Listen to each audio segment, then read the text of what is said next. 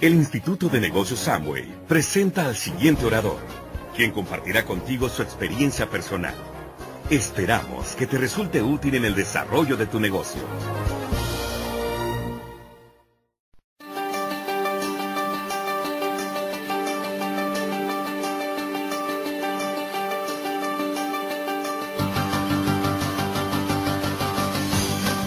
Bienvenido.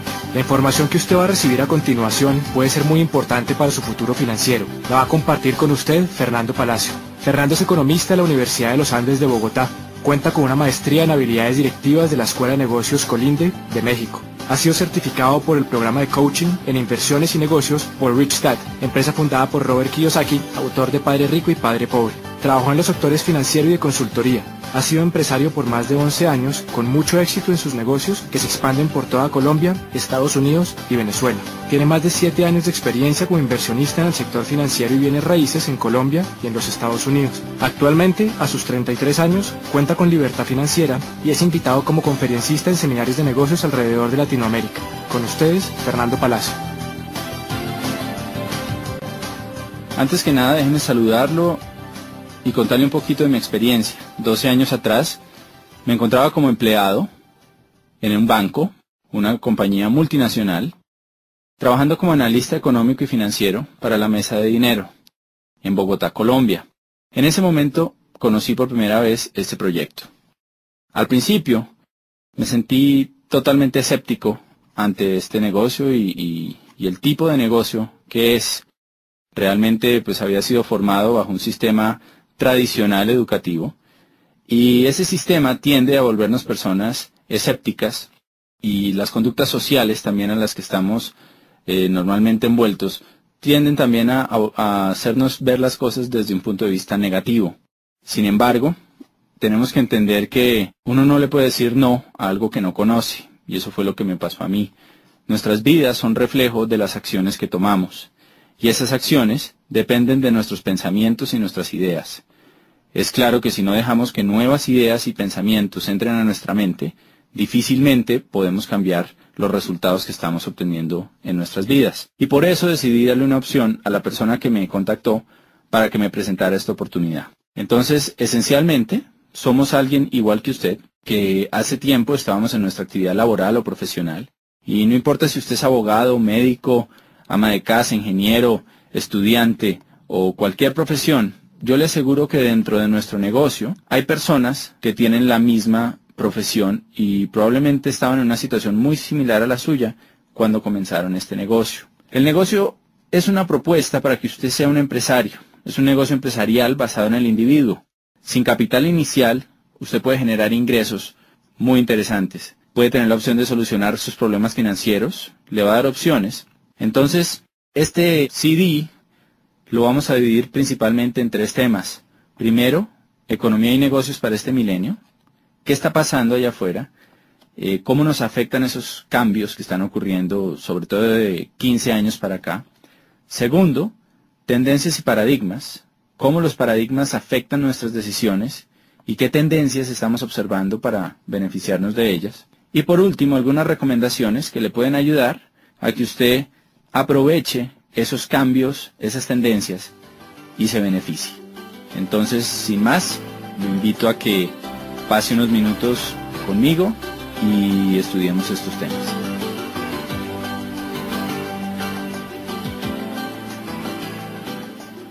En esta parte vamos a hablar sobre economía y negocios para este milenio. Para hablar de economía hay que hablar de historia. Tenemos que saber de dónde venimos, para saber a dónde vamos. Y la historia además tiende a repetirse. Hace apenas 200 años nos encontrábamos en la primera gran era económica que existió, que es la era agrícola. Como sabemos, en este espacio de tiempo, el dinero venía del campo. El campo era el factor de producción y el trabajo laboral y físico era lo que hacía que se producieran recursos. De pronto entramos a la era industrial, con el automóvil, con todos los cambios, las grandes industrias, empezamos a ver cómo el dinero empezó a migrar hacia otro tipo de actividad. Las personas que se quedaron en el campo, pues tristemente, fueron reduciendo cada vez más sus ingresos. Inclusive hay una frase que se encuentra a la entrada de la sede de las Naciones Unidas en Ginebra. Lee que los países subdesarrollados de hoy fueron los que llegaron tarde a la revolución industrial, y los países subdesarrollados del mañana serán los que lleguen tarde a la revolución tecnológica.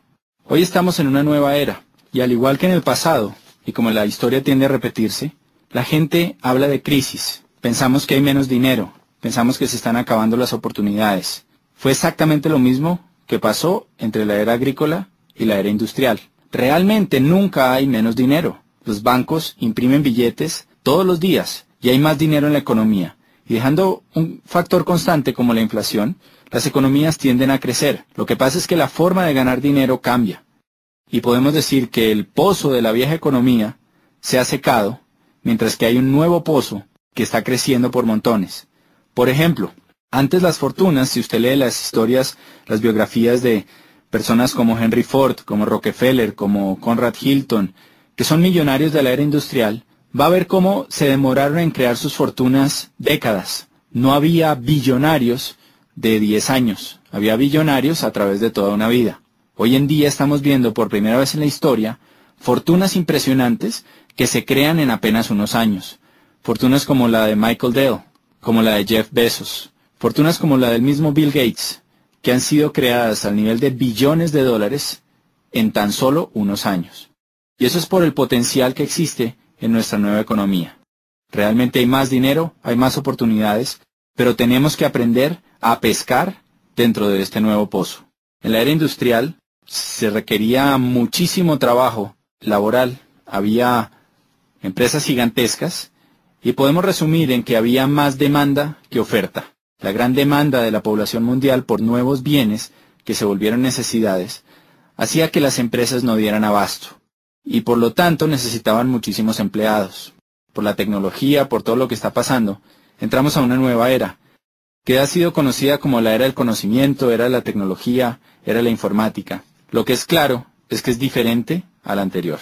Y vamos a analizar algunos aspectos en los que la situación ha cambiado para todos nosotros. Primero, el entorno laboral. Si analizamos el empleo, antes había una alta demanda de empleo para grandes empresas. En 1990, el 90% de las personas tenían un empleo. Cuando analizamos las cifras de un país hoy en día, hay poca demanda laboral. 50% de las personas tienen un empleo. Los demás son autoempleados o tienen sus empresas. Por otro lado, había una estabilidad laboral. Hoy en día es frecuente encontrar despidos masivos, reestructuraciones, fusiones y cambios constantes. Estamos acostumbrados ya a las fusiones entre bancos, entre grandes empresas, que como resultado dejan a mucha gente sin trabajo. Esta estabilidad laboral del pasado se ha perdido.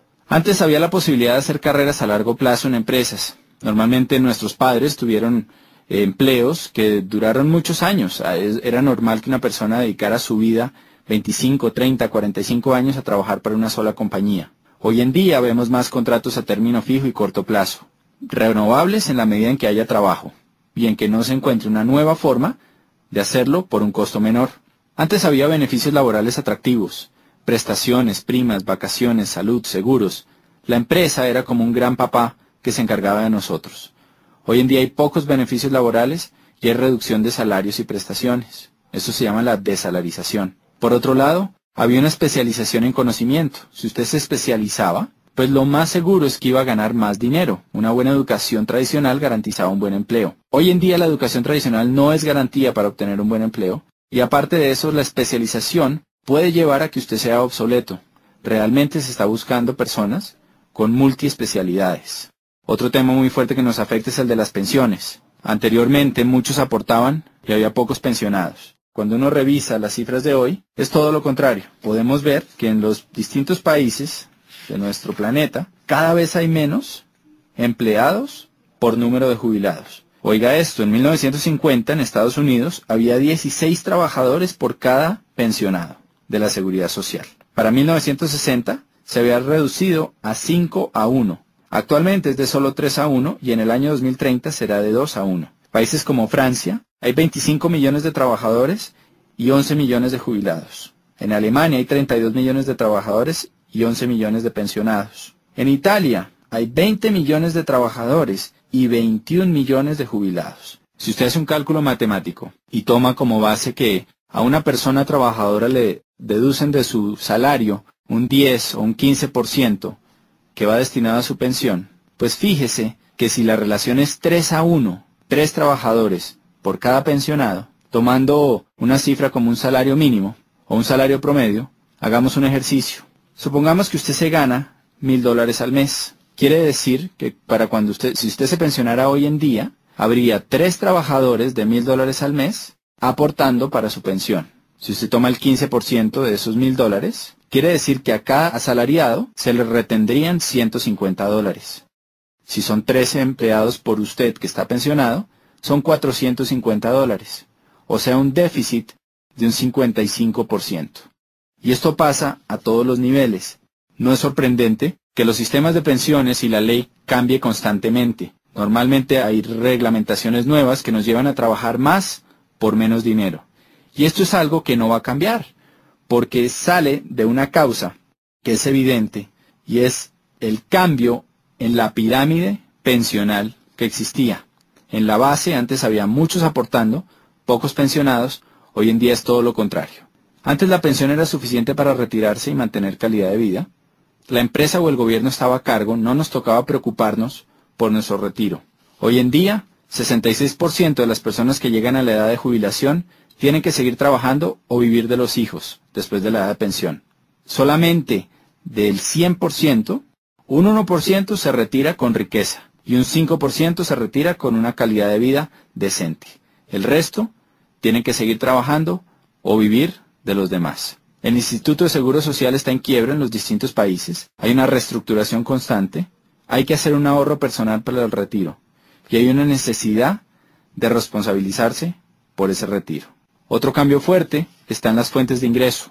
Para 1980 el 70% de las familias subsistían con un solo ingreso. O sea, normalmente el papá trabajaba y la mamá se quedaba en la casa cuidando a los niños. Para 1990 se necesitaban ya dos ingresos para sostener la casa. Hoy en día, para este nuevo milenio, el 70% de las familias necesitan al menos tres ingresos para cubrir sus gastos. Eso es algo que es impactante, porque ya no es suficiente con que papá y mamá trabajen, sino que se necesita hacer algo adicional para traer más dinero a la casa. No sé con cuántas fuentes de ingreso cuenta su familia hoy, pero lo que usted le están proponiendo es que cree otra fuente de ingreso para su familia. Otros cambios que vemos hoy rápidamente es la generalización de imprevistos. Lo único constante es el cambio. Por otro lado, hay una dependencia socioeconómica. Hubo una adicción al modus vivendi. Durante muchos años, los empleados y los que fuimos educados en la era industrial pensamos que nuestra quincenita iba a estar ahí siempre y nos volvimos adictos a ella. Entonces a la gente le da miedo empezar su propia empresa. Un cambio evidente es la globalización, una economía de libre mercado, la privatización masiva, donde millones de personas están yéndose mejor a trabajar desde su casa y trabajar como terceros, como outsourcing para otras compañías. Está en tendencia también el trabajo en equipo o redes, según el libro Economía Digital. Eh, usted puede leer sobre este tema y el impacto que está teniendo en, en los negocios. Hay una desintermediación, hay una virtualización de los negocios que está llevando a que la gente pueda trabajar desde su casa. Y en el libro Prosumidor, de Bill Quain, PhD, usted puede leer cómo las empresas se están yendo a crear lealtad en los consumidores. Así como en la era industrial había una mayor demanda que oferta, hoy en día hay una mayor oferta que demanda. Y eso quiere decir que quien realmente tiene el poder es el consumidor final. Por eso las empresas están recorriendo a distintos sistemas para crear lealtad entre sus consumidores.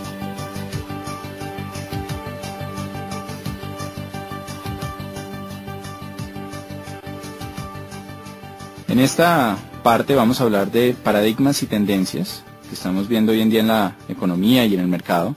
Eh, y lo primero es que entendamos qué es un paradigma. Un paradigma es una serie de ideas o conceptos o filtros que tiene nuestra mente. Los hemos formado a través de nuestras experiencias y los distintos aprendizajes a través de nuestras vidas. La mejor forma de entenderlo es con, con un cuento que alguna vez escuché, que habla de un señor eh, un señor que tenía mucho dinero, pero que se lo había ganado tal vez no de la mejor forma, pasando por encima de gente, tenía muchos enemigos. Y iba en su BMW por una carretera viajando entre una ciudad y otra a una velocidad altísima. Cuando de pronto se cruza en el carril contrario una persona que pasa y le grita burro. Este señor, al oír eso, se voltea y le devuelve el insulto y le dice burro usted. sigue manejando y en la siguiente curva se estrella con un burro. Entonces, pues eso es un paradigma. Alguien le está tratando de advertir un peligro que le pueda salvar la vida y él por sus ideas preconcebidas, por su experiencia, desecha esa alerta y lo toma como un insulto. Y vemos que eso le pasa a muchísima gente en muchísimas áreas. Los paradigmas realmente no son el territorio, no es lo que está pasando, sino es el mapa preconcebido que tenemos sobre eso. Y los mapas, como bien sabemos, se han ajustado a través del tiempo. Hace mucho un paradigma era que la Tierra era plana y que la Tierra era el centro del universo. A través de la historia, pues sabemos que ese paradigma cambió. Pero si usted va al momento en la historia en que eso pasaba, lo más probable es que usted hubiera estado seguro de esto. Cuando analizamos las tendencias, tenemos que tener en cuenta estos paradigmas para que eviten llevarnos a cometer prejuicios y a desechar ideas que pueden ser de nuestro beneficio. Una tendencia, por su lado, es algo que es masivo, global y que modifica una necesidad colectiva. Por ejemplo, acuérdese la primera vez que entró a, su país eh, los teléfonos celulares. Probablemente eran aparatos grandes, incómodos, costosísimos y el costo de llamada también era muy alto. En ese momento el paradigma es que ese era un aparato que era para la gente rica y que no todo el mundo lo iba a tener. Hoy en día, sin embargo, en países como Colombia, hay más líneas celulares que líneas fijas y absolutamente todo el mundo prácticamente tiene un celular. Usted puede llamar a su jardinero, al mensajero, a, cualquier persona y tiene su número celular. Entonces esto es una tendencia. El cambio del CD de acetato al CD compacto y ahora el MP3 también es una tendencia. Y hoy estamos experimentando varias tendencias que hay que analizar. En el libro de, Robert Kiyosaki de Donald Trump, que se llama Queremos que usted sea rico, eh, del año anterior, del año 2007, ellos hablan sobre varias tendencias y cosas que están pasando a nivel mundial. Durante las primeras 300 páginas de este libro, usted va a poder leer cómo estos dos genios o visionarios de economía y negocios, puesto que uno es el primer autor en el mundo sobre finanzas personales y el otro es el primer autor sobre negocios, ¿cómo ven que viene una gran depresión para Estados Unidos y para la región? Cuando ellos usan la palabra depresión, se refieren a, algo similar a lo que ocurrió hace 78 años en la crisis de, de 1929. Esa época, pues muchos de nosotros no la pudimos vivir, pero sabemos que fue una época complicada. Vemos a través de las películas y de lo que cuenta la historia, pues que se perdieron grandes fortunas y que hubo realmente una crisis en la economía muy fuerte, tal vez como nunca se ha visto en los últimos 100, 200 años. Robert Kiyosaki y Donald Trump creen que eso puede volver a pasar entre el 2010 y el 2020.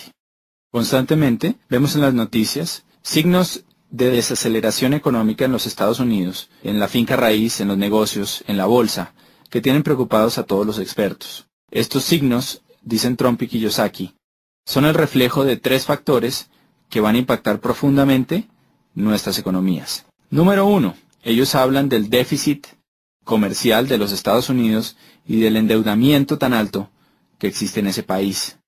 Número dos, hablan de la desaparición de la clase media.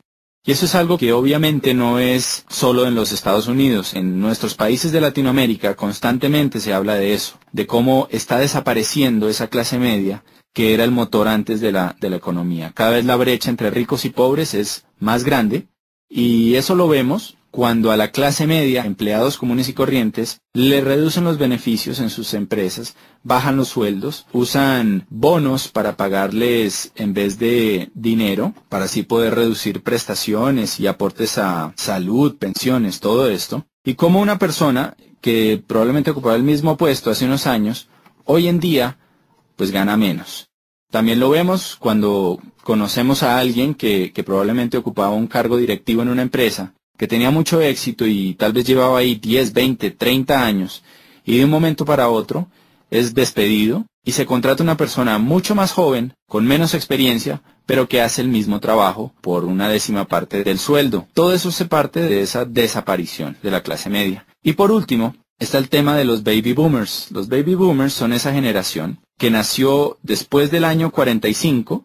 Al acabarse la guerra, se necesitaba volver a crecer la población de los Estados Unidos y hubo muchos incentivos para que la gente tuviera muchos hijos. Nacieron millones y millones de bebés en los siguientes 10 años, y esa población es conocida como los baby boomers. Durante la historia, esta población, que hoy en día son 87 millones de personas, pues ha ido guiando los cambios y las tendencias. Por ejemplo, cuando eran bebés, la industria que más creció fue la industria de los productos para bebés, los pañales, entre otras cosas. Después, 18 años más tarde, la industria que más creció fue la de los automóviles. Necesitaban carros. Tres, cuando salieron de las universidades, empezaron a trabajar, creció la industria de la finca raíz. Y también creció la industria financiera porque empezaron a hacer tremendos aportes para sus pensiones. Esta gigante población va a empezar a pensionarse del año 2010 hasta el 2020. Y eso va a crear un profundo impacto en nuestra sociedad. Póngase a pensar, ¿qué pasa cuando 87 millones de personas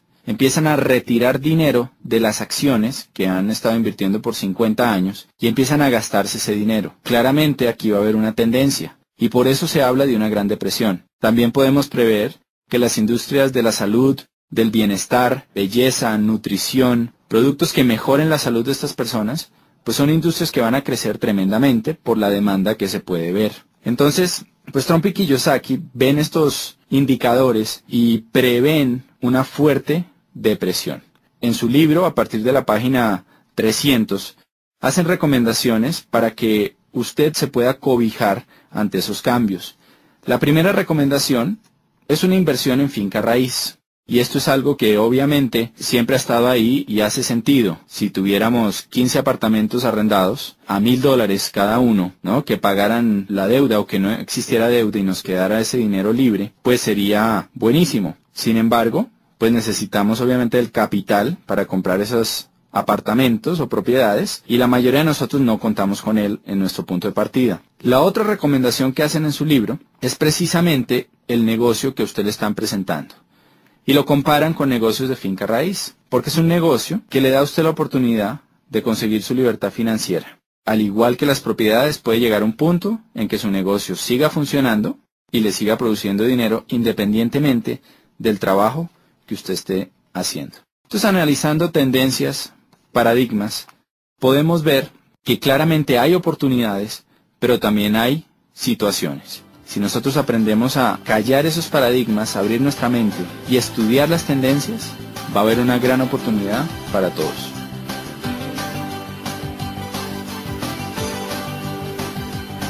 En esta última parte, queremos simplemente concluir con algunas recomendaciones que lo pueden ayudar a usted a aprovechar todas estas tendencias, estos cambios y beneficiar su economía y su calidad de vida. Analicemos primero por qué este negocio que le están presentando puede ser interesante para un empleado. Usted va a tener la posibilidad de ser dueño de su propio negocio y analice qué otra posibilidad tiene y qué esfuerzo requiere el montar otro negocio. 2. Una inversión mínima sin riesgo financiero. Número 3. Es un negocio que usted desarrolla a tiempo parcial y puede conservar su empleo. Le genera ingresos inmediatos desde el comienzo. 4. Está basado en un sistema ganar-ganar la persona que lo está invitando al negocio va a ganar dinero en la medida en que usted gane dinero. Entonces usted va a contar con ayuda.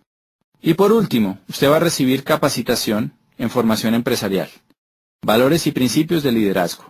Y esta última parte es fundamental porque si analizamos, las universidades y, y, los distintos sistemas educativos no dan este tipo de formación empresarial. Me acuerdo de haber ido a la universidad y encontrar que la mayoría de mis profesores no ejercían lo que enseñaban. En este negocio, sus maestros van a ser personas que son exitosas dentro de este proyecto. Ahora, ¿por qué network marketing para un empresario? Si usted es empresario, tiene una excelente experiencia que le va a ayudar a entender mejor este negocio. Le voy a contar los beneficios. Como alguien que tuvo su propio negocio, encontré que el principal beneficio de, este proyecto, comparándolo con un negocio tradicional, es que usted no necesita de toda una infraestructura y una parte operativa para que su negocio funcione.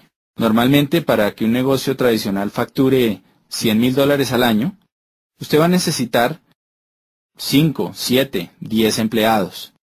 Encontramos que hay muchos empresarios dentro de nuestro negocio que facturan esa cifra mensualmente o más sin ni siquiera tener necesidad de una secretaria. Entonces, de alguna forma, usted tiene todos los beneficios de ser empresario, la libertad, que no hay límite a sus ingresos, todas las posibilidades, sin tener la carga. Resumiendo, no hay pasivo, no hay carga laboral, no hay arriendo, no hay servicios. No hay una deuda que signifique un alto riesgo financiero. Hay igualdad de oportunidades. Cualquier persona puede empezar este negocio. Usted recupera el capital desde el primer mes siguiendo las indicaciones de la persona que lo, que lo está apoyando. Permanentemente va a tener asesoría y apoyo, algo que en los negocios tradicionales es extremadamente costoso. Se va a apalancar, se va a apalancar en una compañía gigantesca que tiene un potencial ilimitado. En este momento nuestra región de Latinoamérica está integrada y usted puede expandir su negocio a cualquier sitio de los 12 países desde Argentina hasta México, que comprenden nuestro mercado. Usted puede tener un negocio global y además de eso, va a tener un negocio basado en alta tecnología con alto toque personal. Muchas empresas de Internet han fracasado por la falta de ese toque personal. Aquí usted cuenta con las dos cosas. ¿Qué necesitamos de usted? Déjeme contarle una historia para que lo entienda mejor. Es una historia muy sencilla que usted encuentra en un libro que se llama La parábola del conducto, que le voy a recomendar que cuenta sobre dos personas que querían poner el negocio de vender agua en un pueblo, y había un río que había dos kilómetros. El primero lo que hizo fue que agarró unos baldes, fue hasta el río, los llenó y se devolvió, y empezó a vender su agua, y la vendía al precio que quería, porque el pueblo necesitaba agua. La segunda persona hizo las cosas un poco diferente. Empezó a construir un acueducto. Y el resumen de esta historia es que, un año después, la persona que hacía acueductos tenía un negocio millonario que había extendido a otros pueblos, mientras que la persona que cargaba baldes se había quedado sin fuente de ingreso. Cuando uno analiza esta historia, pues es interesante ver que aunque la misma oportunidad se le presentó a las dos personas, la forma en que reaccionó cada una fue totalmente distinta. Por eso creemos que los negocios no son buenos ni malos. Esta oportunidad que usted está conociendo es una excelente oportunidad que le puede ayudar a mejorar su economía y darle libertad financiera. Pero realmente es el empresario el que hace que las oportunidades den grandes frutos. Por eso, vamos a necesitar de usted ciertas cosas para que este proyecto le dé grandes resultados. Sobre todo necesitamos una actitud de estudiante. Necesitamos que usted esté dispuesto a aprender cómo se desarrolla esto. Como cualquier cosa, esto es un negocio en el que las personas que tienen éxito son aquellas que están dispuestas a estudiar y a trabajar. Póngase a pensar en una carrera universitaria. Normalmente, en el primer semestre entran cientos de personas y al final se gradúan de los cinco años docenas. ¿Por qué pasa esto? No es suerte, no es casualidad. Simplemente los que se gradúan son las personas que estuvieron dispuestos a trabajar y a estudiar durante los años. En esto pasa exactamente lo mismo. Entonces necesitamos de usted una actitud de estudiante y de confianza. Necesitamos que se deje ayudar, que una vez usted solucione sus dudas, revise la información, vea el respaldo que tiene nuestro proyecto, sea capaz de decir, ok, quiero aprender a hacer esto, vale la pena, díganme cómo hacerlo. Alguien con experiencia va a estar ahí para ayudarlo.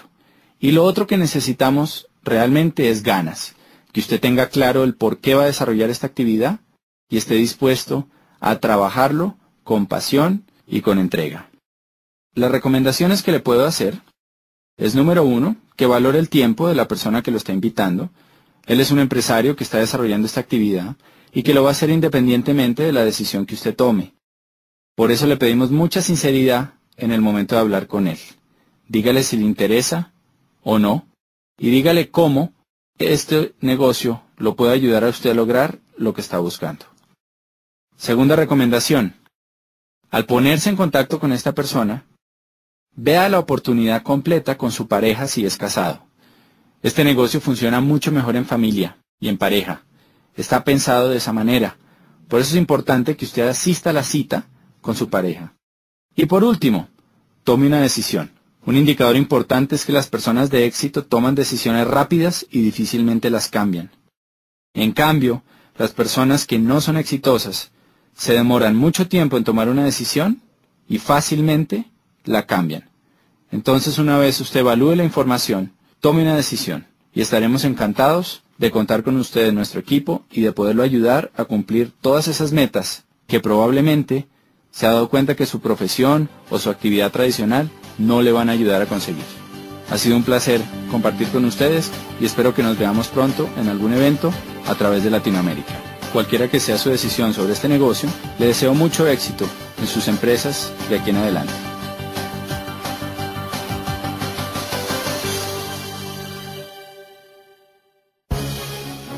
El Instituto de Negocios Samway agradece tu atención. Esperamos que esta presentación te ayude a lograr el éxito que soñaste.